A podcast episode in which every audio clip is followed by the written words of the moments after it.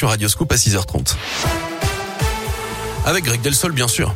Et à la une J-3 avant le premier tour de la présidentielle, on vote. Dimanche, ce matin, on termine notre série sur les 12 candidats et on zoome sur Jean Lassalle. Il est connu pour son franc-parler, sa bonhomie, son accent des Pyrénées. C'est l'un des premiers à avoir obtenu ses 500 parrainages d'élus.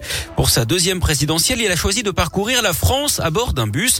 Jean Lassalle, 66 ans, candidat du parti Résistons, est plutôt classé au centre et crédité d'environ 2% des voix au premier tour, soit autant que la socialiste Anne Hidalgo. Et il mène une campagne qu'il qualifie d'authentique sur une campagne vraie. Je veux reconstruire un État qui redevienne un symbole et un outil pour redonner confiance aux citoyens.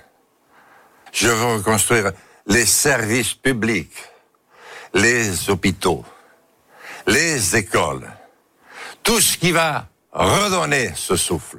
Je dois respirer votre énergie et votre volonté pour qu'ensemble nous puissions redire Vive la République Vive la France. Le premier tour de la présidentielle, c'est donc ce dimanche. 30% des électeurs ont prévu de s'abstenir selon une dernière étude. En 2017, lors du premier tour, ce chiffre était de 22%.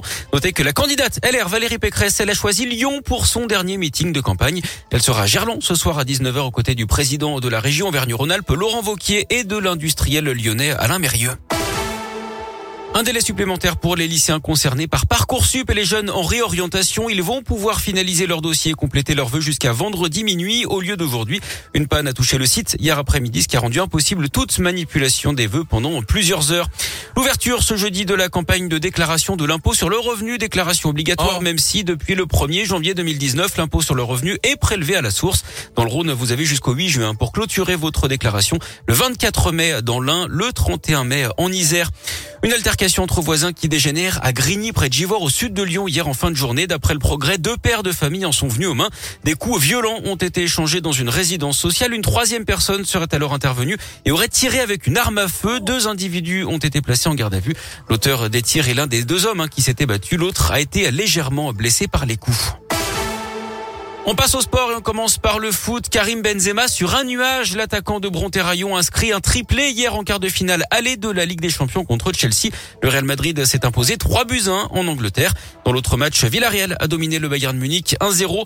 À suivre ce soir les quarts de finale aller de la Ligue Europa. Cette fois, l'OL joue à West, joue à West Ham à 21h. À noter que Karl Toko et Cambi sera bien là. Il est guéri du Covid. Le Camerounais sera donc du voyage en Angleterre. Du tennis, Joe Wilfried Songa tire sa révérence. Le Français ancien numéro 5 mondial annoncé hier qu'il prendrait sa retraite après Roland Garros. Avant ça, on aura l'occasion de le voir une dernière fois à l'Open Park de Lyon du 18 au 25 mai. Et puis du basket, Asvel Olympia Milan en Euroleague ce soir à 21h. Ça se joue évidemment à l'Astrobal.